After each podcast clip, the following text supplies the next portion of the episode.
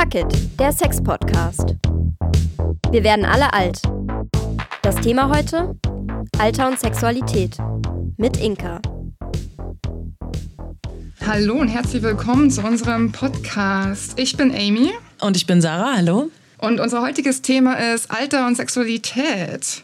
Sexualität begleitet uns ja unser ganzes Leben lang. Allerdings ist es so oder scheint das Bild so zu sein, dass ähm, vor allem jüngere Menschen Sexualität ausleben und bei älteren Menschen das gar nicht so richtig in Frage kommt, beziehungsweise die gesellschaftliche Annahme so ist, dass alte Menschen nicht mehr so aktiv sind oder gar kein Bedürfnis sogar danach haben. Aber Spoiler Alert, das stimmt nicht. Und wir wollen heute mit diesen Vorurteilen über Alter und Sexualität aufbrechen und darüber sprechen, wie sich Sexualität im Alter eben verändert. Sarah und ich freuen uns, dass wir Dr. Inka Wilhelm begrüßen dürfen. Schön, dass du da bist. Ja, sehr schön, dass ich hier sein darf. Vielen Dank für die Einladung. Voll schön auch von mir. Danke, dass du da bist. Ähm, genau, ich würde zu Beginn dich einmal ganz kurz vorstellen und äh, würde jetzt mal kurz was ablesen. Du benutzt die Pronomen sie, ihr und hast Heilpädagogik mit dem Schwerpunkt Kunsttherapie und Alternswissenschaften studiert. Deine Hauptthemen sind Kriegstraumatisierung und Alter, transgenerationale Weitergabe von Kriegserlebnissen, Gender und Krieg bzw. Gender und NS sowie Lebenslagen von LSBTI, äh, äh, LSBTI Q. Das bedeutet lesbisch, schwul, bisexuell, trans, inter und queer. Außerdem bist du auch Teil des Arbeitskreises Trauma und Alter in Köln und Teil des ExpertInnen-Gremiums der Trauma und Leben im Alter Fachstelle NRW Regionalstelle Nordrhein. Momentan arbeitest du bei der Fachstelle Altern unterm Regenbogen in Düsseldorf. Mhm. Möchtest du noch irgendwas ergänzen? Hast du super vorgestellt. Ich habe nichts zu ergänzen an der Stelle. Wunderbar. Dankeschön. Inke, wir haben ja schon ein bisschen äh, miteinander gesprochen mhm. und du hast gesagt, dass dieses Thema ein Herzensthema für dich ist. Ja. Warum? Aus verschiedenen Gründen. Das eine ist, dass, ähm, das ist jetzt ein bisschen eine Binsenweisheit, dennoch wahr, wir werden alle alt. Und ähm, das ist ein Thema, ähm, das meiner Erfahrung nach eines ist, mit dem sich Menschen, ich sag mal, mittelgern beschäftigen, dass sie aber alle eben irgendwann früher oder später ereilen wird. Die Frage ist ja auch immer, was ist alt? Das fand ich schon im Studium immer super spannend, eigentlich diese Frage zu stellen, so was verstehen wir eigentlich unter alt und ab wann gelten wir eigentlich als alt? Ähm, ich bin jetzt 41. Also es gibt Menschen, die betrachten mich als alt. Das kommt ja auf die Perspektive an. Es gibt Menschen, die sagen, ach, du bist ja noch ein junger Hüpfer. Also ne, es ist ja eine Frage der Perspektive. Das hat mich schon immer umgetrieben. Mm. Und es hat mich vor allem tatsächlich im Zusammenhang mit dem Thema Sexualität und dann ganz speziell auch LSBTIQ umgetrieben, weil ich im Studium festgestellt habe, dass es eigentlich keinerlei Repräsentanz von LSBTIQ im Alter gibt. Also ich habe irgendwie ähm, immer schon einen Bezug gehabt ähm, zu älteren Menschen. Ich habe ähm, auf verschiedene Weise ehrenamtlich mit älteren Menschen gearbeitet, schon relativ früh und habe das dann im Studium irgendwann entschieden, dass das jetzt, dass ich das quasi ein bisschen professionalisieren will und habe in dem Rahmen dann eben festgestellt, alles klar, es, äh, wie gesagt, es gibt keine Repräsentanz ähm, und das muss sich gefälligst ändern. und das war so die Antriebsfeder, um dann auch stärker in diesem Bereich Sexualität und Alter und LSBTIQ und Alter zu gehen. Ja, du hast gerade schon gesagt, ähm, wer gilt eigentlich aus alt? Auf die Frage mhm. wollen wir gleich eingehen. Mhm. Aber davor wollten wir noch mal über deine Arbeitsstelle reden. Mhm, ja. Ob du das, also was machst du da eigentlich genau? ja, gern. Genau, also du hast ja eben schon gesagt, ähm, ich arbeite aktuell in der Fachstelle Altern unterm Regenbogen in Düsseldorf. Ähm, das ist eine Fachstelle, die in ihrer Art einzigartig ähm, ist bis jetzt in, ähm, also bundesweit. Oder das war die erste, die sich äh, so aufgestellt hat. Ähm, wir werden umgesetzt von drei Trägern in Düsseldorf. Düsseldorf, nämlich von der AWO Düsseldorf, der AIDS-Hilfe und von der Frauenberatungsstelle Düsseldorf. Da bin ich angestellt. Wir sind Ansprechpartnerin für Lesben, Schwule, Bi, Trans und Intermenschen ab 55 Jahren in Düsseldorf und machen da so Sachen wie Gruppenangebote, ähm, themenspezifische Infoveranstaltungen, also zu altersbezogenen Themen, die aber dann in einem geschützten Raum stattfinden, also zum Beispiel nur für lesbische oder lesbisch-queere Frauen oder nur für LSBTIQ oder nur für Schwule oder äh, Männer, die Sex mit Männern haben und so weiter. Gleichzeitig sind wir aber auch dafür da, ähm, den Pflege- und Gesundheitssektor in Düsseldorf zu sensibilisieren für die Bedarfe und Bedürfnisse von älteren LSBTIQ. Ähm, denn da auch wenn es da wirklich schon tolle Projekte gibt und wirklich auch Einrichtungen ähm, oder AnbieterInnen, die sich auf den Weg machen, ist da immer noch trotzdem viel Platz nach oben. Ja, voll gut. Und danke auch für den Einblick in die Arbeitsstelle Altern unter dem Regenbogen. Du hattest gerade eben das schon so ein bisschen angerissen, die Thematik, was bedeutet eigentlich alt oder wer gilt eigentlich als alt? Vielleicht kannst du da näher was nochmal zu sagen oder dann näher noch drauf eingehen? Hm. Also Genau, es ist immer eine Frage, aus welcher Perspektive man das betrachtet. Es gibt ähm, die wissenschaftliche Perspektive oder die gerontologische oder alternswissenschaftliche Perspektive wo es so grob gesagt, sehr grob gesagt, äh, ne, die, die drei Lebensalter gibt, beziehungsweise wenn man so Richtung Alter geht, dann gibt es die älteren Menschen, die alten Menschen und die hochaltrigen Menschen, so ab ungefähr 85, mittlerweile ab ungefähr 90, weil das Ganze verschiebt sich ja nach hinten aufgrund des demografischen Wandels, spricht man so von hochaltrigen Menschen. Aber ähm, letztlich ist das natürlich auch eine Zuordnung, die ein Stück weit willkürlich ist und die vor allem ganz viel mit gesellschaftlichen Normen zu tun hat. Das gerade schon gesagt, ne? also dass sich das auch jetzt gerade nach hinten verschiebt oder schon seit einer Weile nach hinten verschiebt. Die Menschen werden immer älter, sie sind auch, naja, sagen wir mal, je nach Lebensumständen immer länger fit. Das heißt, es ist ja die Frage, woran machen wir das eigentlich fest eben? Ne? Die Frage, die du auch gestellt hast, was alt ist. Wir können das am biologischen Alter festmachen. Das ist das, was ich gerade gemacht habe. Also zu sagen, ab 85 ist man hochaltrig zum Beispiel. Ähm, man kann es aber natürlich auch an so Faktoren festmachen wie ähm, zum Beispiel, wie sehr ist noch soziale Teilhabe möglich ähm, oder ähm, wie ist zum Beispiel mein Aussehen, also wie sind meine körperlichen Fähigkeiten eigentlich noch. Und da, finde ich, merken wir schon sehr schnell, an welche Grenzen wir kommen, weil das immer was mit dem Blick von außen zu tun hat, weil es auch immer was mit anderen Faktoren zu tun hat. Also zum Beispiel die soziale Teilhabe hat ganz viel mit meiner Herkunft zu tun, hat ganz viel ähm, damit zu tun, wie viel ähm, wirtschaftliches Funding ich habe. Ähm, das heißt also, Alter hängt auch ganz stark von anderen wirklich gesellschaftlichen Faktoren ab. Das ist ein ganz, ganz ähm, wichtiger Faktor, das so zu sehen. Und auch die ähm, körperlichen Möglichkeiten oder die äh, sogenannten körperlichen Alterserscheinungen, ähm, die sich entwickeln, auch das hat viel damit zu tun, welche Leben, in welchen Lebenslagen ich mich befinde ähm, und was für tatsächlich auch ökonomische Ressourcen ich habe. Ja, da war halt schon wieder wahnsinnig viel dabei. und wir werden auch Schritt um Schritt alles nochmal mhm. genauer betrachten und hoffentlich irgendwie aufbröseln können. Aber als erstes wollten wir auch nochmal fragen, kannst du uns auch nochmal sagen, was Sexualität für dich bedeutet? Mhm. Sehr gute Frage, sehr schwierig zu beantworten. ähm, tatsächlich ist das eine Schwierigkeit. Also ähm, wenn ich jetzt mal wieder anfange mit der wissenschaftlichen Perspektive, geht es da schon los. Was ist eigentlich Sexualität? Da sind die Studien, die es zu Sexualität gibt, und da spreche ich noch nicht über Sexualität im Alter, äh, auch sehr unterschiedlich aufgestellt. Also es gibt zum Beispiel Studien, die ähm, definieren als Sexualität ähm, ausschließlich, zumindest in der Befragung von Personen, ähm, Geschlechtsverkehr, also das heißt den tatsächlichen Akt. Ähm, es gibt Studien, ähm, da wird einbezogen sowas wie Küssen und Streicheln und so weiter. Das wird insbesondere gerne gemacht, wenn dann eben ältere Menschen befragt werden, weil so eine gesellschaftliche Vorstellung auch herrscht, ähm, dass eben die reine Lust Lust am Akt sozusagen abnimmt im Alter. Also auch da sehen wir wieder, es hat ganz viel damit zu tun, wie gesellschaftliche Normen und Vorstellungen auch sind, auch Moralvorstellungen zum Teil in Bezug auf Sexualität. Mm, für mich persönlich ist Sexualität etwas hochgradig Individuelles, ähm, etwas, das ähm, sich auch verändert im Laufe des Lebens. Ähm, und es ist etwas, das ganz stark davon abhängt, ähm, tatsächlich von gesellschaftlichen Normen und Werten, also von meiner Biografie, von meiner Sozialisierung, was habe ich auch gelernt, welche, mit welchen Normvorstellungen bin ich groß geworden, ähm, welche Moralvorstellungen habe ich auch, ähm, mit, mit welchen Moralvorstellungen bin ich vielleicht groß geworden und welche Möglichkeiten habe ich eben auch an der Stelle wieder Sexualität auszuleben ähm, und auch auszuprobieren oder nicht. Also es ist ganz, ganz, meiner Meinung nach, ganz, ganz stark von gesellschaftlichen Faktoren, von Normen, ähm, gesellschaftlichen Werten und auch von Moralvorstellungen geprägt. Es ist total spannend, wie du Alter und Sexualität jetzt irgendwie eingebettet hast, in so sowohl persönlich als auch auf so mhm. Studien bezogen. Finde ich sehr gut. Vielleicht starten wir jetzt auch direkt so tiefergehend und inhaltlicher und würden direkt die Frage stellen, warum ein Tabu rund um Alter und Sexualität besteht oder mhm. was glaubst du, warum dieses Tabu besteht?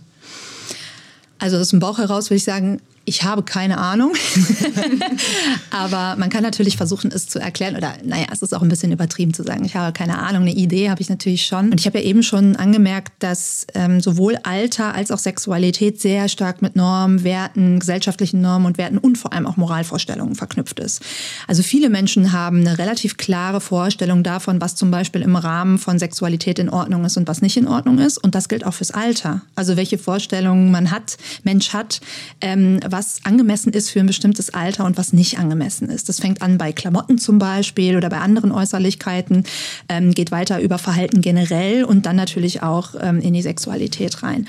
Mm, und ich glaube, dass der Grund für die Tabuisierung von Sexualität und Alter ähm, zum einen in der ja wirklich moralisch aufgeladenen Reglementierung von Sexualität liegt. Also ich glaube, wenn wir insgesamt einen offene, offeneren Umgang hätten mit Sexualität, ähm, auch mit der äh, Bandbreite, die es ja an Begehrensstrukturen, an ähm, konkretem Verhalten, an, an konkretem Sexualverhalten ähm, und an Vorstellungen in Bezug auf ähm, Sexualität und im Übrigen auch geschlechtliche Identität hätten, ähm, dann gäbe es auch weniger Probleme oder weniger Tabuisierung vom Thema Alter und Sexualität. Das andere ist, wie gesagt, dass es, glaube ich, für viele Menschen eine klare Vorstellung davon gibt, alte Menschen haben keinen Sex. Und äh, ich finde das immer ganz interessant. Also wenn man sich so im, im Freundinnenkreis auch umhört und da mal so irgendwie redet, so ja, hm, hat man früher mal die Eltern beim Sex gehört, dann sind alle immer so, uh, uh. und das ist klar, es ist auch, ne, ist ja was, was für viele irgendwie komisch ist. Ähm, das ist jetzt auch nochmal speziell natürlich in diesem Kontext.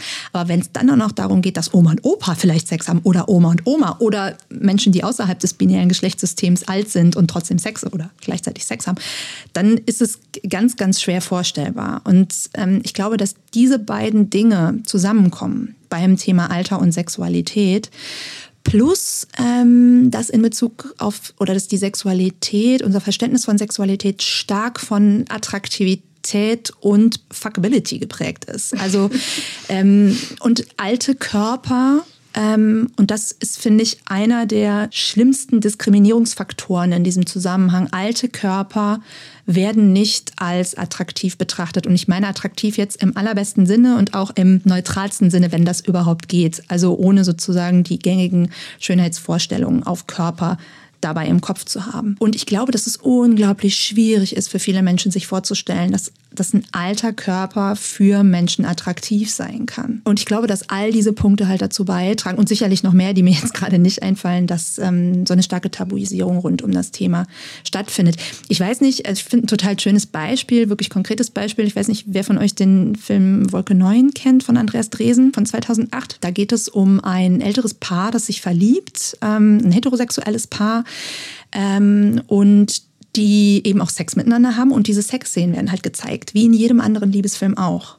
Und es war ein wahnsinniger, eine wahnsinnige Kontroverse um diese Sexszenen. Also es wurde gar nicht irgendwie so wahnsinnig vordergründig darüber gesprochen, ähm, ob der Film gut ist oder nicht oder worum der Film eigentlich geht und dass es da irgendwie auch um eine Veränderung von Beziehungsgefügen im Alter geht, sondern es war ganz stark diese ähm, Darstellung von Sexualität im Alter im Fokus und ich fand das sehr erhellend ähm, für die ja, Haltung, gesellschaftliche Haltung zu Sexualität und ähm, Alter.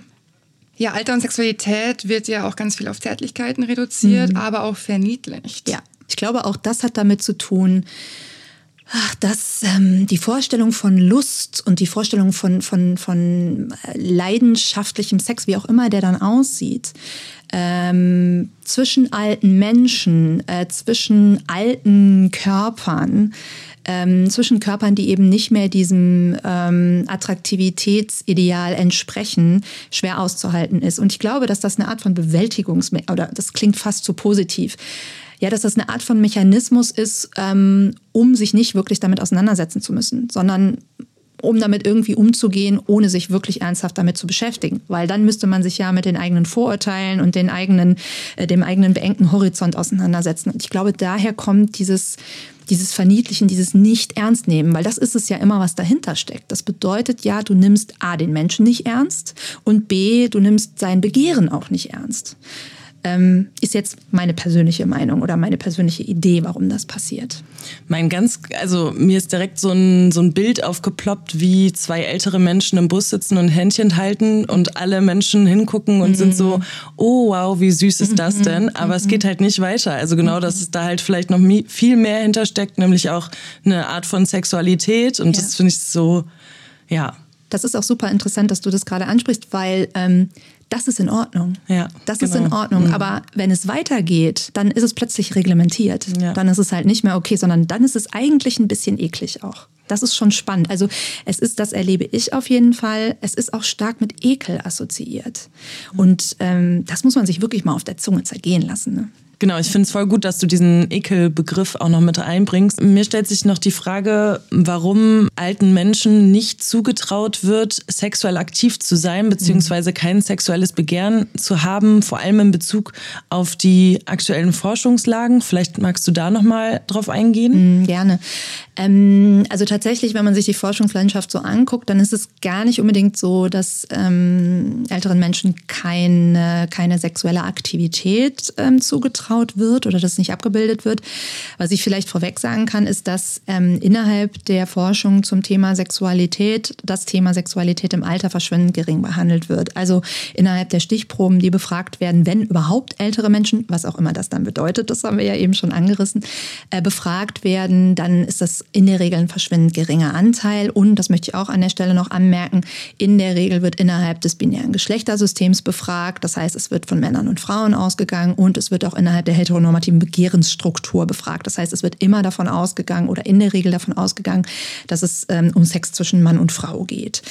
Ähm, es ist so, das ähm, kann man ganz allgemein oder, oder übergreifend ähm, zur Studienlage, zur aktuellen Studienlage sagen, ähm, dass wenn zu dem Thema geforscht wird, dann ist es in der Regel so, dass es ähm, stark biologisch funktional ausgerichtet ist. Das heißt, es geht darum, wie hat man Sex, also ist es Geschlechtsverkehr, geht es um Masturbation, es geht darum, funktioniert es noch, ne? es geht darum, ähm, wie findet es zwischen PartnerInnen statt, Manchmal eben auch ähm, haben Menschen im Alter auch alleine Sex und dann gibt es in der Regel auch eine klare Vorstellung davon, wie das aussehen soll oder wie das aussieht. Ähm, das heißt, es ist es geht wenig um, manchmal geht es um die persönliche Zufriedenheit auch mit ähm, der, der eigenen gelebten Sexualität. Ähm, aber das ist selten der Fall, sondern es geht ganz, ganz häufig um sowas Funktionales, also was stark wirklich biologisch eingebettetes, eingebettetes ähm, funktionale Aspekte. Und das ist ja eine sehr, sehr eingeschränkte Sicht von Sexualität. Ähm, plus, wie gesagt, also in der Regel eingebettet in das ähm, duale Geschlechtssystem. Das heißt, man muss sich ja schon oder wir müssen uns schon auch die Frage stellen, wer forscht eigentlich? Wessen Blick ist das eigentlich, der da bedient wird oder der in der Forschung dann eben auch ähm, ja stattfindet und abgebildet wird. Und so wie ich das gerade geschildert habe, in der Regel sind es heteronormative Sichtweise die da ganz klar äh, kolportiert wird und dann auch natürlich umgelegt wird auf die Befragung. Ähm, und wie gesagt, was Funktionales. Also es geht eigentlich selten darum, ähm, wie sieht eigentlich tatsächlich das Begehren älterer Menschen aus. Wenn man sich das nämlich anguckt, das ist ganz interessant. Es wird ja ganz oft, also es gibt immer wieder Forschung oder Studien, da wird gesagt, na ja, die aktive Sexualität, ne, das nimmt eigentlich das Interesse an Sexualität nimmt ab. Es ist dann mehr Küssen, es ist mehr Streicheln, es ist mehr Kuscheln, es geht mehr um die Verbundenheit mit dem der Partnerin und so weiter und so weiter. Und wenn man aber mal ein bisschen genauer hinguckt, dann kann man eigentlich feststellen, ähm, dass weniger das Interesse an Sex an sich abnimmt, sondern wenn überhaupt dann die Form, wie Sexualität gelebt wird. Und selbst da muss man sich auch wieder fragen, welche normativen Vorstellungen von Sexualität werden in der Forschung in diesen Studien, die wir uns angucken können, eigentlich ähm, sozusagen vorab angelegt. Ähm, und das finde ich einen total wichtigen Punkt. Und da ist so ein bisschen auch der Ringschluss zu dem, was ich eben gesagt habe, dass sich natürlich auch in der Forschung Normen und Werte unserer Gesellschaft wiederfinden. Und es deswegen auch so wichtig ist, kritisch hinzugucken und zu schauen, ähm, wie ist es denn eigentlich, wie werden Frauen eigentlich in diesem Zusammenhang dargestellt? Haben die überhaupt eine Stimme? Ähm, werden die abgebildet? Werden die gesehen? Wie ist es mit queeren Menschen im Alter? Werden die überhaupt gesehen? Die Studien zu queeren Menschen im Alter, ähm, die kann man an einer Hand abzählen. Und da haben wir noch nicht über Sexualität geredet. Also ähm, das alles sind Punkte, die, ähm, die einfach eine große Rolle dabei spielen und die natürlich alles in allem auch dazu führen, dass wir ein, ich nenne es mal etwas verklärtes Bild von Sexualität im Alter haben. Äh, ja, ich habe auch ein bisschen mal bei den Mainstream-Medien, sag ich mal, geguckt, mhm. was es mhm. da so gibt. Und ähm, auf YouTube gab es eine Handvoll Videos mhm. dazu. Mhm. Und das erste, was auch mal kam, war eben die Funktion des Körpers und mhm. meistens des Mannes, mhm. dass ähm, ja der Penis einfach nicht mehr so steht wie früher. Mhm. Und sofort kam auch Abhilfe. Also was, mhm. wie kann man eben wieder einen Ständer bekommen? Ja. Und eigentlich Lösungsvorschläge, dass man sich der, ich sage jetzt mal, jüngeren Norm wieder anpasst, mhm. anstatt eben ein anderes Gefühl oder eine andere Perspektive mhm. äh, auf Körper und Sexualität zu, zu kriegen. Ja. Ja, es ist total spannend ähm, und da sprichst du was an. Es steckt natürlich in dieser Sichtweise, ähm, dass Sex eben nicht nur der Sexual, also wenn wir jetzt über ähm, Sex mit einem Penis sprechen, dass Sex eben nicht nur der sogenannte Sexualakt an sich sein muss, sondern dass es ja viel, viel, viel vielfältiger ist. Da steckt natürlich auch was Empowerndes drin. Also wenn darüber gesprochen wird, dass möglicherweise im Alter auch weniger Konzentration auf dieses Thema, okay, wie erhalte ich die Funktion des Penis und und, äh, ne, und so weiter. Ähm, wenn das tatsächlich da wäre, wie das ja die Studien häufig so kolportieren, dann könnte da ja auch was Empowerndes drinstecken. Mm, und das ist sehr interessant, dass du jetzt gerade sagst, ja, also wenn man sich da mal so umguckt, dann geht es eigentlich direkt darum, alles klar, wie können wir eigentlich das, was vermeintlich immer da war, ähm, wie können wir das erhalten? Und ähm, das finde ich auch so schade. Das ist das, was ich vorhin ganz am Anfang gesagt habe, mm, dass meiner Ansicht nach immer noch eine relativ rigide Vorstellung davon herrscht, was Sexualität eigentlich ist. Also so vieles, was auch dazu gehört, ähm, eigentlich außen vor gelassen wird. Wenn es um Sex mit einem Penis geht, ähm, ganz stark die Vorstellung da ist, oder ganz häufig die Vorstellung da ist, richtiger Sex ist halt nur Geschlechtsverkehr, also wo wirklich Penetration stattfindet. Und ähm, das heißt, eigentlich kann da ja auch was Empowerndes drin stecken, ne? sich damit äh, auseinanderzusetzen und zu sehen, alles klar, es gibt noch viel, viel mehr Möglichkeiten, die wir in Anspruch nehmen können. Aber dafür muss ich natürlich auch, das sage ich jetzt mal so innerlich, die Erlaubnis dazu haben. Das kommt ja noch dazu bei vielen älteren Menschen, zumindest bei Menschen, die heute, ich sag mal, alt oder hochaltrig sind. Die sind ja noch in der gesellschaftlichen Atmosphäre groß geworden, die sehr rigide war in Bezug auf Sexualität. Ähm, ich könnte mir vorstellen, oder das ist so ein bisschen auch, was man aus manchen Studien ableiten kann, dass schon dieser biografische Hintergrund mit solchen Moralvorstellungen in Bezug auf Sexualität auch ähm, groß geworden zu sein. Also äh, Sex nur, wenn du verheiratet bist, ähm, der Mann muss der aktive Part sein. Äh, wenn eine Frau Nein sagt, dann meint sie eigentlich ja, all diese Dinge, also wo wir auch schon so in den Richtung, in Richtung Consent und ne, auch Vermengung von Gewalt und so kommen, ähm, damit groß geworden zu sein, das erschwert es natürlich ähm, im Alter, ähm, ich sag mal, eine freie Vorstellung von Sexualität zu haben. Das wissen wir tatsächlich auch aus der Forschungslage. Wer in jungen Jahren eine relativ offene Einstellung und große Freude an Sexualität hat, sei es für sich oder auch mit PartnerInnen, ähm, der wird das auch im Alter haben mit hoher Wahrscheinlichkeit. Da spielen natürlich dann auch biografische Faktoren eine Rolle, Erlebnisse, die man hat, vielleicht auch Traumatisierung, ganz klar. Aber tendenziell kann man das schon so sagen. Ja. Du sprichst da jetzt auch gerade so Sozialisierung, mhm. also wie ja auch eine Gesellschaft einfach ist, wo wir dann ja auch eventuell reingeboren werden, wie mhm. sich dann Sexualität entwickelt, wie wird mit Sexualität im Allgemeinen umgegangen. Mhm. Kannst du vielleicht nochmal darauf eingehen, wie sich generell auch so Sexualität im Alter verändern kann und woran mhm. es liegen kann? Also nicht nur vielleicht das Funktionale, sondern mhm. es geht ja auch viel einher mit so psychischen mhm. Faktoren etc. Ja. Also ich würde erstmal sagen, ähm, würde erstmal die, die These in den Raum stellen, dass das hochgradig individuell ist. Also das Alter ist ein Faktor Natürlich spielen Faktoren wie, ähm, wie sieht meine Lebenslage aus, befinde ich mich in einer ähm, glücklichen, erfüllenden Partnerinnenschaft oder ähm, wie ist mein Verhältnis zu meinem eigenen Körper, ob ich jetzt in Partnerinnenschaft bin oder nicht. Wie gesagt, was für biografische Erlebnisse habe ich? Habe ich vielleicht Gewalt, sexualisierte Gewalt erfahren? Ähm, habe ich, habe ich Traumatisierung oder traumatisierende Erlebnisse erfahren in Bezug auf Sexualität? All das hat ja einen wahnsinnigen Einfluss. Klar, dazu kommen Faktoren, die altersbezogen sind. Du hast gerade schon angesprochen, bestimmte körperliche Veränderungen, die stattfinden. Und dann haben wir ja auch schon darüber gesprochen, dass es einfach bestimmte Normvorstellungen gibt davon, wie ein Mensch im Alter zu sein hat. Das spielt auch eine ganz, ganz große Rolle. Und natürlich auch ähm, die Frage des Selbstbildes. Also es ist ja immer die Frage, was brauche ich, um mich selbst auch als begehrenswert zu empfinden? Das hat ja ganz viel damit zu tun, mit meinem Selbstbild und auch mit meinem Verhältnis zu mir selber. Und das spielt natürlich auch eine, eine ganz, ganz große Rolle. Ähm, und ich glaube, all diese Faktoren ähm, haben einfach einen sehr, sehr großen Einfluss darauf, wie ich im Alter äh, oder im Älterwerden auch Sexualität erlebe. Also es gibt zum Beispiel ja diese Vorstellung, ähm, die gesellschaftlich, gesamtgesellschaftlich immer noch weit verbreitet ist, ähm, wenn äh, Frauen oder, oder äh, Menschen, die ähm, hauptsächlich Östrogen oder vermehrt Östrogen produzieren, in die sogenannte Menopause kommen, da ist vorbei mit der Sexualität. Das ist einfach falsch. Aber es ist ein Mythos, ähm, der sich ganz, ganz stark hält. Genauso wie der Mythos, ähm, dass ähm, Männer oder Menschen mit Penis eigentlich äh, penetrativen Sex haben können, bis sie tot umfallen. Das ist ja was hochgradig Individuelles. Das hat ja nicht nur was damit zu tun, ob ich einen Penis habe oder ob ich eine Menopause erlebe oder nicht. Das hat mit ganz, ganz vielen anderen Sachen zu tun. Und ähm, was da auch nochmal deutlich wird, ist eben diese krasse duale Geschlechtsvorstellung. Ähm, dann geht es um Frauen, wenn wir über Menopause sprechen. Es geht um Männer wenn wir über Menschen mit Penis reden. Dass es aber Menschen gibt, die ähm, meinetwegen ähm, zum Beispiel weibliche Geschlechtsmerkmale haben oder denen bei der Geschlecht das weibliche, äh, bei der Geburt das weibliche Geschlecht zugeordnet wurde, die sich aber, äh, die keine Frauen sind äh, und dass das auch was damit zu tun haben kann, das wird überhaupt nicht thematisiert. Das heißt, es gibt ja ganze Menschengruppen, die einfach überhaupt nicht beachtet werden. Und ähm, das spielt natürlich auch eine große Rolle dabei, ähm, unsere Vorstellung vom Alter zu formen. Also es ist ganz klar eine heteronormative Vorstellung und es ist eine ganz klare Vorstellung, die im dualen Geschlechtssystem ähm, verwurzelt ist.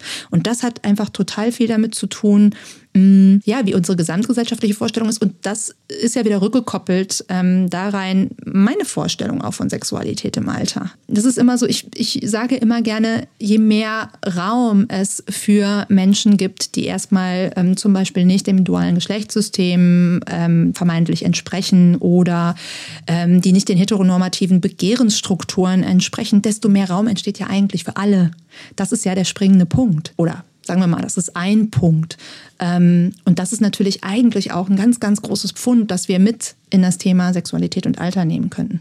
Mir fällt immer mehr und mehr auf, dass es gar nicht so einen extremen Unterschied gibt zwischen mhm. Sexualität von, oder die Probleme der mhm. Sexualität mhm. von jüngeren Menschen und älteren mhm. Menschen. Mir fällt da auch geradezu auf, wir hatten ja auch die erste Folge, ähm, da hatten wir Seftab Selvi dabei mhm. als Expertin und ähm, Genau, da haben wir halt auch schon ganz viel über Lust, Begehren und Sexualität auch gesprochen und tatsächlich auch, wie wichtig eine früh, also eine Auseinandersetzung mit frühkindlicher Sexualität ist, um mhm. halt auch Scham abbauen zu können. Und da kann man ja auch jetzt gerade so Schlüsse ziehen, dass es genauso ja auch im Alter ist. Also wenn mhm. eine Auseinandersetzung mit Sexualität nicht besteht, mhm. bleibt ja auch die Scham, darüber zu sprechen, mhm. auch im Alter. Und wenn nicht über Sexualität kommuniziert wird, mit zum Beispiel in einer Partnerinnenschaft, fehlt es auch im Alter. Ja, total. Finde ich super, dass ihr das nochmal ansprecht, weil das ist also A, total schön, das nochmal zu sehen, dass es eigentlich sehr viel gibt, das auch eint. Also dass die verschiedenen Lebensalter eigentlich auch eint sind. Ne?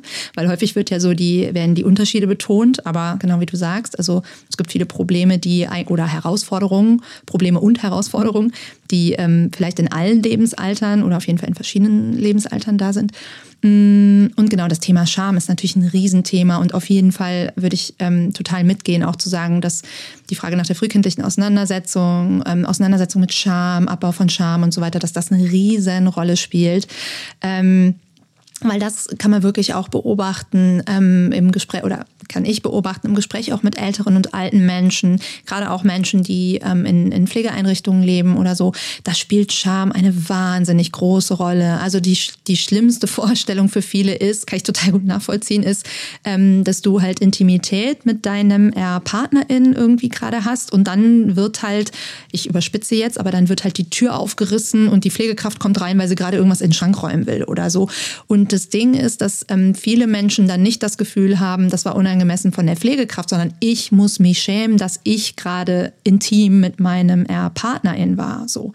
Und ähm, das ist, finde ich, ein, ein, ganz, ganz großes und ganz wichtiges Thema. Plus, was ja dazu kommt, ist, dass ähm, beispielsweise schwule Männer oder Männer, die Sex mit Männern haben, ähm, in einem sozialen Klima aufgewachsen sind, wo bis 1994 durch den Paragraph 175 Homosexualität oder homosexuelle Handlungen unter Männern unter Strafe gestellt wurden. Das heißt, wir haben es zum Teil auch mit ähm, alten Menschen zu tun, die ähm, aufgrund ihrer Begehrensform, aufgrund ihrer sexuellen Orientierung kriminalisiert worden und zum Teil im Knast waren. Mm, und da spielt, oder die vermittelt bekommen haben, du bist einfach mit allem, was du bist, falsch. Du bist mit deiner Identität oder ne, es ist ein Persönlichkeitsmakel. Und da spielt Scham natürlich auch eine große Rolle. Oder bei lesbischen Frauen, ähm, die auch, also ja, gesellschaftliche Ächtung sehr, sehr lange erfahren haben, zum Teil das ja auch immer noch passiert. Ähm, auch da und ähm, gar nicht zu reden von, von Trans- und Intermenschen, ähm, die wahnsinnige Gewalt ähm, zum Teil eben auch im Gesundheitssystem oder sehr stark auch im Gesundheitssystem erfahren, aber natürlich auch gesamtgesellschaftlich und immer vermittelt oder viele auch vermittelt bekommen haben, du musst dich schämen für das, was du bist. Also das muss man sich ja auch klar machen. Es geht um dich als Mensch. Du als Mensch musst dich schämen für das, was du bist.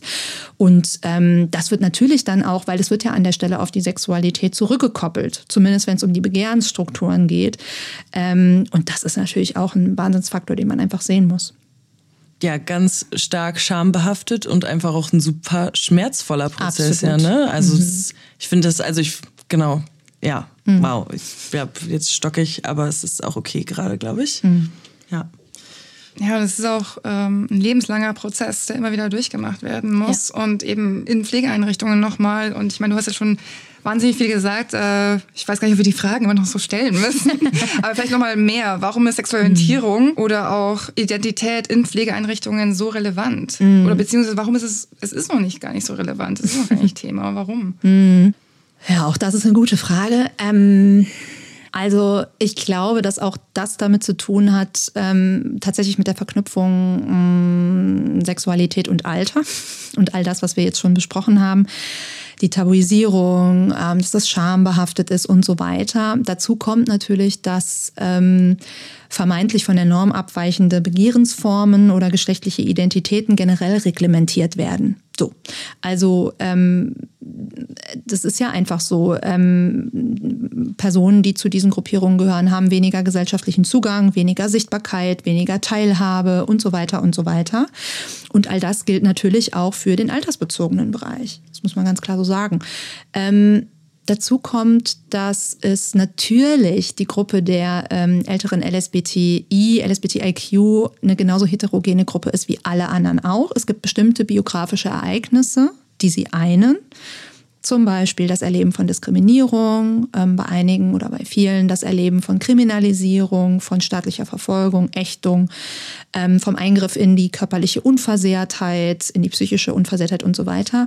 Trotzdem ist es natürlich eine heterogene Gruppe. Es sind alles Individuen, das ist ja klar. Aber ähm, aufgrund dieser Gemeinsamkeiten ähm, hat es, glaube ich, auch damit zu tun, dass ähm, diese Themen also ich habe gerade gesagt, es ist eine heterogene Gruppe. Das heißt, es gibt ja diejenigen, die zum Beispiel in den 70er, 80er Jahren dann in der Lesben- und Schwulenbewegung sehr stark waren, die also wirklich die Bürgerrechtsbewegung für LSBTIQ vorangetrieben haben, die auf die Straße gegangen sind, die sichtbar waren, die out waren und denen es wichtig war. Und gleichzeitig gibt es aber natürlich auch Menschen aus dieser Gruppe, denen es wahnsinnig wichtig ist, sich zu schützen und sich nicht zu outen. Also du hast ja eben angesprochen, ne, dass das Outing ja ein lebenslanger Prozess ist eigentlich. Ich muss mich ja ständig in allen Situationen entscheiden, gebe ich jetzt öffentlich zu, sei es im Arbeitskontext, sei es ähm, vielleicht auch im privaten Kontext, wenn ich neue Menschen kennenlerne, erzähle ich vom Wochenende mit meiner Frau oder nicht. Ich muss immer vorher scannen, ist das ein okayes Setting? Habe ich das Gefühl, ich kann das hier machen oder nicht? Und das ist natürlich was, was in Altenpflegeeinrichtungen nochmal verstärkt ist, weil zum einen das äußern auch ältere LSBTIQ immer wieder, ähm, auch in unserer Arbeit, also im Rahmen der Fachstelle, eine große Angst davor da ist, von nicht sensibilisierten Pflegekräften erneut diskriminiert zu werden aber natürlich auch die Angst davor, mit Menschen, die im gleichen Alter sind, also die MitbewohnerInnen sind, mit denen sie zusammenleben müssen. Da haben sie ja dann nicht die Wahl, von denen erneut diskriminiert zu werden. Und was machst du dann? Deswegen finde ich es wichtig zu sehen, ja, es ist wichtig, dass wir darüber sprechen. Es ist wichtig, dass das Thema vorankommt. Es ist auch wichtig, dass wir BewohnerInnen von Pflegeheimen oder auch in ambulanten Pflegediensten haben und auch in der offenen SeniorInnenarbeit, die offen sind, die out sind, die sichtbar sind. Aber genauso wichtig ist es, zu akzeptieren, wenn Menschen das nicht können oder wollen. Es gibt in der Regel gute Gründe dafür, warum sie das nicht tun. Ähm, und ich glaube, es hat einfach was damit zu tun, dass insgesamt die Akzeptanz, die gesellschaftliche Akzeptanz von ähm, geschlechtlicher und sexueller Diversität in der Gesellschaft noch nicht so weit ist, wie wir das vielleicht gerne hätten. Und das zeigt sich natürlich auch in so Einrichtungen wie einer Altenpflegeeinrichtung, in einem ambulanten Pflegedienst oder auch in der offenen Seniorinnenarbeit. Das ist ja nichts als ein ja, Abbild oder ein Anteil der gesellschaftlichen Realität. Insofern sieht man da einfach ein Stück weit auch das, was sowieso in der Gesellschaft vorhanden ist. Ja, an der Stelle würden wir auch nochmal gerne betonen, dass ähm, Coming Out immer in der Gesellschaft etwas sehr positiv gesehen mhm. wird. Jetzt kann Mensch mhm. Mensch sein. Mhm. Ähm, es wird auch immer in der Jugend verankert und als ein mhm. abgeschlossener Prozess gesehen. Mhm. Also Mensch kommt in der Jugend einmal out of the closet mhm. und dann ist Mensch glücklich. Aber das sehen wir eben auch problematisch. Genau, Coming Out ist auf jeden Fall, also der Prozess an sich auch kritisch zu beleuchten, mhm. weil warum müssen Menschen sich überhaupt in dieser Gesellschaft outen? Mhm. Warum müssen sie sagen, hey, ich habe die und die sexuelle Orientierung oder ich identifiziere mich nicht als Frau oder mhm. als Mann oder ähm, bin nicht das, was mir als Geburt irgendwie zugesprochen wurde? Mhm. Das ist auf jeden Fall etwas, warum es auch problematisch oder kritisch beleuchtet werden soll sollte. Mhm. Siehst du das ähnlich? Ja, absolut. Also ich kann mich euch da anschließen. Ich kann mich schon auch dem anschließen, dass das Coming Out ähm, etwas Positives sein kann. Also ich glaube schon, dass ähm, für Menschen ein, ein solches Gefühl der Betrei Be Befreiung, wie du das eben beschrieben hast, entstehen kann, auf jeden Fall. Ich glaube, was total wichtig ist zu betonen, ist, dass es eben kein einmaliger Prozess ist oder keine einmalige Tätigkeit sozusagen, sondern ähm, dass es wirklich ein lebenslanger Prozess ist und dass es ständig passiert. Also dass man, das habe ich ja eben schon so hm, angerissen, ich wechsle die Arbeitsstelle und dann muss ich darüber nachdenken, sage ich jetzt, dass ich, weiß ich nicht, mit einer als, als Cis-Frau oder als Frau mit einer Frau verheiratet bin, ähm, muss ich an irgendeiner Stelle irgendwie äh, sagen, welche geschlechtliche Identität ich habe oder oder oder. Das ist ja was, was immer wieder passiert. Das finde ich wichtig, das nochmal deutlich zu machen, weil ich glaube, das ist vielen Menschen nicht klar, dass man das eigentlich ständig sozusagen oder diese Entscheidung ständig trifft. Ähm, die Problematik sehe ich auf jeden Fall auch. Ähm, und ich finde die Frage total richtig. Und die Frage, also die Frage total richtig, warum muss Mensch sich eigentlich outen in unserer Gesellschaft? Und auch das hat natürlich was mit, ähm, mit einer Mehrheitsverteilung zu tun. Also das, ähm, oder damit zu tun, dass, ähm, habe ich eben schon gesagt, dass unsere Gesellschaft oder die gesellschaftlichen Strukturen noch nicht an dem Punkt sind, wo geschlechtliche und sexuelle Diversität einfach sind. Punkt. So. Und das auch sein dürfen. Ähm, und fürs Alter spielt es natürlich eine große Rolle. Ich habe das ja im Prinzip eben schon beschrieben. Also viele Menschen sind einfach im Alter nochmal deutlich verletzlicher. Und insbesondere, wenn ich mich in einer Situation befinde, wo ich Hilfe oder pflegebedürftig bin. Das ist sowieso schon eine total prekäre Situation. Ähm, und sich da zu entscheiden, also stellen wir uns vor, ähm, ein ambulanter Pflegedienst ähm, soll in die eigenen vier Wände kommen, dann muss ich mir überlegen vorher, ähm, ist mein Partner, meine Partnerin dabei, äh, räume ich irgendwie alle Bilder weg, ähm, die uns als, als äh, Paar zeigen. Also die Frage letztlich, will ich das Risiko in Anführungszeichen eingehen, dass ich diskriminiert werde, möglicherweise oder halt nicht. Aber es ist auf jeden Fall eine Überlegung, die immer stattfindet. Und das ist natürlich besonders schmerzhaft schmerzhaft in so einer Situation, wo ich ohnehin abhängig bin, wo ich ohnehin besonders verletzlich bin. Insofern, ähm, ja, auf jeden Fall ähm, problematische, problematische Situation, keine Frage. Jetzt haben wir ganz viel über Pflegeeinrichtungen geredet oder mhm. wenn Menschen eben abhängig sind von mhm. Pflegeeinrichtungen. Was ist denn insgesamt anders für queere alte Menschen?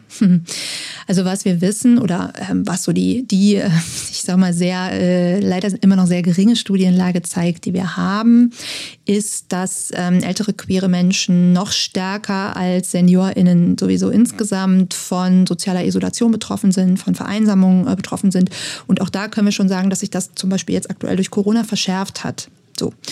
Ähm, das heißt, das ist ein Riesenthema. Es ist ja so, dass viele oder ja, also viele Queers einfach durch ähm, ja, ihre geschlechtliche Identität, ihre sexuelle Orientierung ähm, Diskriminierung erlebt haben, dass sie zum Teil durchbrochene Erwerbsbiografien haben, weil sie zum Beispiel eben aufgrund ihrer ähm, geschlechtlichen Identität oder sexuellen Orientierung Jobs verloren haben, keine Jobs bekommen haben, unter ihrer, ähm, unter ihrer Qualifikation ähm, arbeiten mussten, eingestellt wurden und so weiter und so weiter. Dazu kommt, ähm, Frauen verdienen immer noch weniger Geld als Männer, also da spielt sowieso der ökonomische Faktor eine Riesenrolle. Altersarmut ist ein großes Thema auch bei lesbischen Frauen. Ähm, bei Menschen, die stark in der Bürgerrechtsbewegung von LSBTI waren, spielt natürlich auch eine Rolle, sind die überhaupt jemals einer ähm, sogenannten geregelten ähm, Erwerbstätigkeit nachgegangen oder sind das Menschen, die sich einfach ihr Leben lang engagiert haben, die dadurch eine sehr geringe Rente haben, wenn sie überhaupt eine haben. Also, ne, wo wir uns stark auch in diesem neoliberalen ähm, Leistungsdiktum ähm, ja, bewegen. So, und Menschen, die da nicht reinpassen, und das sind zum Teil eben dann auch LSBTIQ, die sich in dem Bereich ihr Leben lang aktiv engagiert haben. Wenn man daraus fällt, hat man halt Pech gehabt. So, also jetzt finanziell gesehen. Vielen ist es gelungen, ähm, eine alternative Unterstützungsstruktur aufzubauen, also die sogenannten Wahlfamilien ähm, oder Zugehörige. Das heißt, ähm, viele haben ja auch den Bruch mit der Ursprungsfamilie erlebt, sind aufgrund ihres Outings oder einer ihrer, eines ihrer Outings rausgeworfen worden, zum Beispiel von ihren Eltern. bei älteren lesbischen Frauen kommt es immer wieder vor, dass die heterosexuell verheiratet waren, vielleicht auch Kinder hatten aus dieser Ehe, sich dann getrennt haben, ne, weil sie sich in eine Frau verliebt haben oder irgendwann festgestellt haben, okay, eigentlich begehre ich sehr viel mehr Frauen oder möchte auch in dieser Form leben, möchte mich aus der heterosexuellen Ehe lösen. Ähm, auch das hat nicht immer, aber oft einen Bruch mit dieser Kernfamilie mit sich gebracht. Das heißt, Unterstützungsstrukturen, die ähm, Menschen, die nicht zur LSBTIQ-Community gehören, zur Verfügung stehen, häufig, nicht immer, aber häufig, ähm, die stehen LSBTIQ nicht in der regulären Form zur Verfügung. Ähm, auch das muss man sehen. Also viel Unterstützung, die ganz selbstverständlich erwartet wird, dass sich die Ehefrau kümmert, dass sich die Frau kümmert, dass sich die Tochter kümmert, was auch immer. Denn das muss man auch sagen, Pflege ist immer noch in Deutschland heutzutage weiblich. Ähm, das ist nicht da. Wenn es gut läuft, dann gibt es halt alternative Unterstützungsstrukturen. Dann gibt es zugehörige PartnerInnen, FreundInnen, ähm, die da sind, die am Start sind und die unterstützen. Das muss aber nicht so sein. Das heißt, also auch da wissen wir, ähm, dass eine große Gefahr besteht, dass Menschen da ähm, nicht nur vereinsamen und sozial isoliert sind, sondern im Zweifel auch keine Unterstützung haben, wenn sie dann in so eine Abhängigkeitshilfe, ähm, geraten und ähm, dann vielleicht auch Diskriminierung erfahren. Die sind alleine damit. Deswegen, ohne jetzt ähm, Werbung für meine Arbeit, Arbeitsstelle machen zu wollen, aber deswegen sind tatsächlich solche Stellen so wichtig, damit Menschen Anlaufstellen haben, damit Menschen wissen, da gibt es einen Safe Space, da gibt oder einen Safer Space, also einen, einen sicheren Ort, wo Menschen sind, die auch Feldkompetenz haben, die selber aus der Community kommen ähm, und die mich da unterstützen können, wo ich erstmal davon ausgehen kann, äh, wir haben eine gewisse Übereinstimmung oder, oder haben einen gewissen Erfahrungshorizont, den wir teilen. Da muss ich gewisse Dinge nicht erklären. Ähm, und eben, wie gesagt, also deswegen ist es auch so wichtig, wirklich in die offene Seniorinnenarbeit zu gehen, in die Pflege zu gehen ähm, und da zu sensibilisieren, weil das ist auch super spannend. Viele ältere LSBTI sagen, es gibt einige, die sagen, ich möchte eigentlich gern in einer spezialisierten Einrichtung untergebracht werden, wenn ich mal Hilfe brauche oder ich möchte Pflegedienste, die da spezialisiert sind.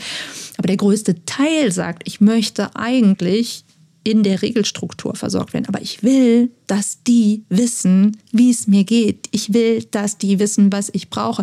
Ich will, dass ich da zu meinem schwulen Stammtisch gehen kann, ohne dass ich schräg angeguckt werde. Ich will, dass mein Partner mir auf dem Gang einen Kuss geben kann, ohne dass ich befürchten muss, dass ich, ähm, weiß ich nicht, beschimpft werde, ähm, homofeindlich oder so. Das heißt also wirklich diese Stellen, diese Arbeit ist total wichtig, auch in die Regelstrukturen zu gehen und dafür zu sensibilisieren und zu sagen, liebe Leute, im Übrigen, die Leute sind schon bei euch. Auch wenn ihr vielleicht das Gefühl habt, hm, die gibt es doch bei uns gar nicht. Doch, doch, die sind schon da. Die Frage ist nur, warum haben die das Gefühl, die können sich nicht zeigen? Genau, wir haben jetzt gerade ganz viel über sexuelle Orientierung gesprochen und ähm, viel über lesbische und schwule Menschen. Mhm. Ähm, genau, ich fände es irgendwie voll gut, wenn wir auch nochmal über Transmenschen auch sprechen, vielleicht mhm. auch Transmenschen in Pflegeeinrichtungen, mhm. aber auch Intermenschen oder nicht-binäre Menschen mhm. und vielleicht auch nochmal weil wir über sexuelle Orientierung gesprochen haben, aber wenig über auch Asexualität. Ja. Vielleicht kannst du dazu auch noch was sagen. Mhm. Also genau, das waren jetzt ganz viele Fragen. Ich hoffe, das geht. Ja, ja, nee, super, ist super, finde ich super, dass du nachfragst.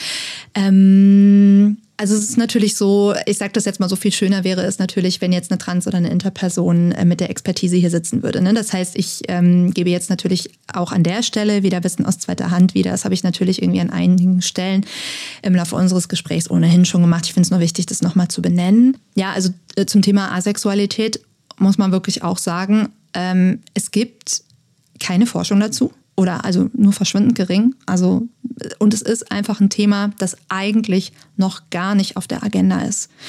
Ähm, das Thema Trans oder die Themen Transidentität ähm, und Inter kommen so langsam. Zum Glück gibt es da ja auch ähm, stärker werdende Lobby oder auch Lobbyorganisationen, die schon sehr stark sind und sehr lange ja auch dafür kämpfen, dass es endlich Sichtbarkeit gibt.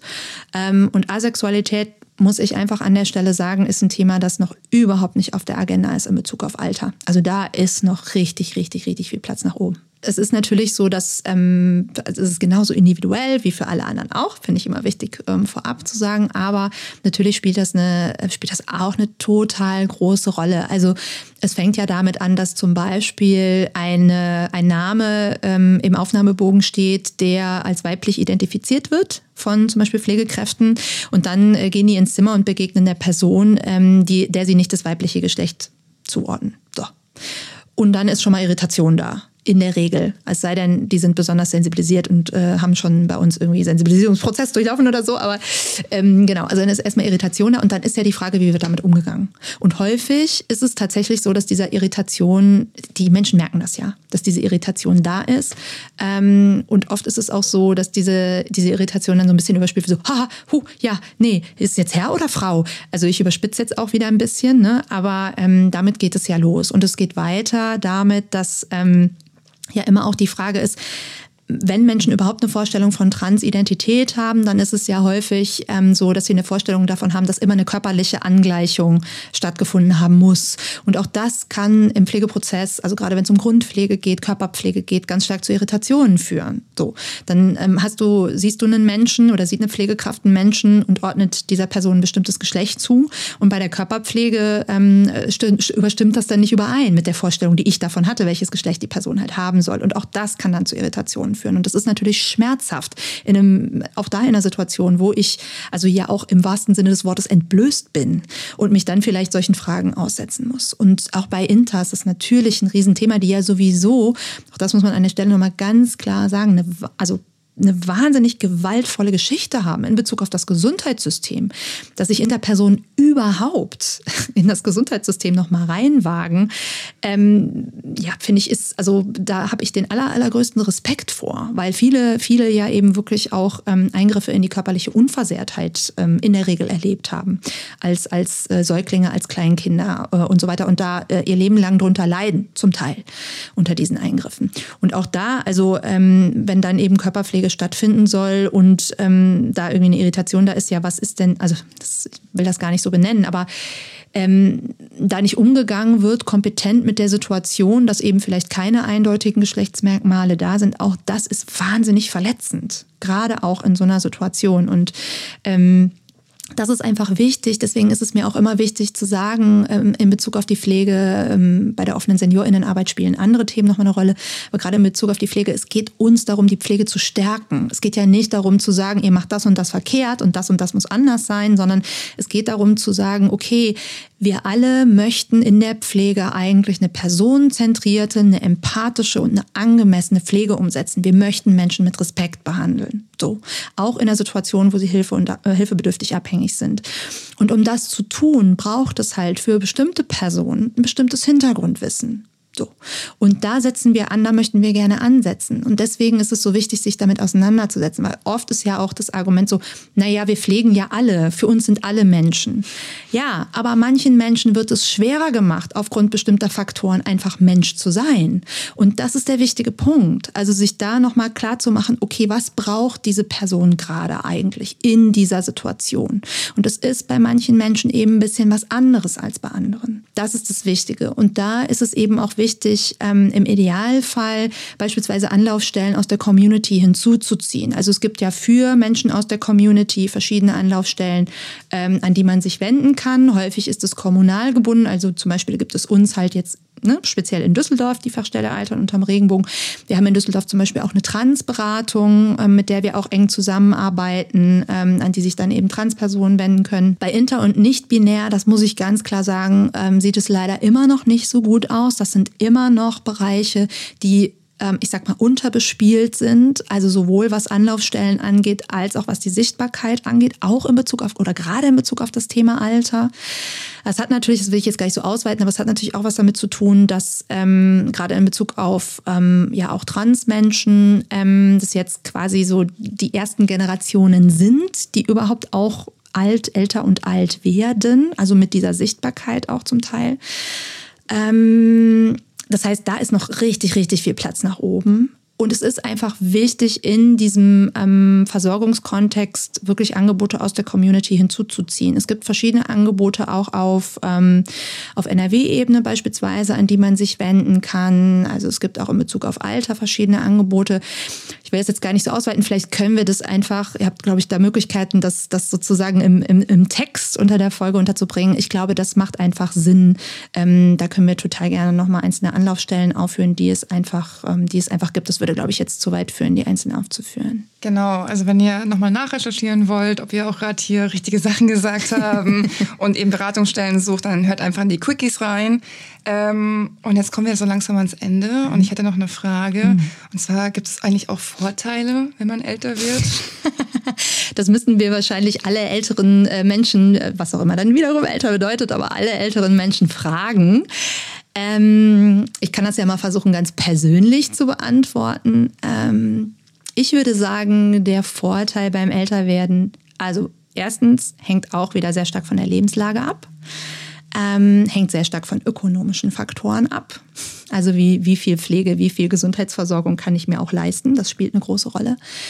Ähm, ich persönlich stelle fest, dass mit dem äh, Älterwerden, das stelle ich auch im Gespräch mit älteren, zumindest mit einigen älteren Menschen fest, ähm, dass eine größere Gelassenheit an den Tag tritt. Mit einigen Themen zumindest. Bei weitem nicht mit allen, aber mit einigen Themen. Also das Thema Attraktivität zum Beispiel, das Thema Versöhnung mit dem eigenen Körper. Ähm, das Thema, ähm, wie offen gehe ich eigentlich mit meinem eigenen Begehren um. Das ist was, was ich feststelle, was sich zum Positiven verändert und was ich durchaus auch aus Gesprächen mit älteren Menschen kenne, was sich verändert. Und auch ganz konkret nochmal in Bezug auf das Thema ähm, LSBTIQ und Alter. Ähm, wenn wir feststellen, dass zumindest in der ähm, schwul-lesbischen älteren Community viele Menschen wirklich auch erst mit dem Älterwerden ihr Coming-out hatten. Und das dann tatsächlich für viele als sehr befreiend empfunden wurde. Es war sehr schmerzhaft häufig, es war mit vielen Verlusten ähm, oder es ging mit vielen Verlusten einher. Aber es gibt wirklich viele Menschen, die sagen, das war großartig. Es gibt eine Geschichte, die mich wahnsinnig berührt, vielleicht noch ganz kurz am Ende, ähm, die mich wahnsinnig berührt hat. Das ist jetzt gar keine so ähm, erfolgreiche Coming-out-Geschichte, aber ich war auf einer Tagung, ähm, da ging es um das Thema Sexualität und Alter und ähm, da gab es dann eben eine ähm, irische Studie, wo es um Homosexualität und Alter ging. Da haben die ähm, Untersuchenden ähm, alte Personen befragt, die homosexuell sind, haben biografische Interviews geführt. Und da gab es ähm, also einen alten Mann, über 90, der sich aus irgendwo, irgendeiner ländlichen Region in Irland auf den Weg gemacht hat nach Dublin, um an dieser Befragung teilzunehmen, wie auch immer der davon erfahren hat. Und ähm, die Forschungsperson, die davon berichtete, sagte, also sie wäre so fasziniert von dem gewesen, dass er sich mit über 90 alleine auf den Weg nach Dublin gemacht hat, irgendwie vier Stunden Fahrt hin, vier Stunden zurück. Und hat ihn am Ende des Interviews gefragt, warum er das gemacht hat. Also wie, so, ne, wieso hat er das auf sich genommen? Und der hat gesagt, ich wollte einmal in meinem Leben jemandem erzählen, wer ich wirklich bin.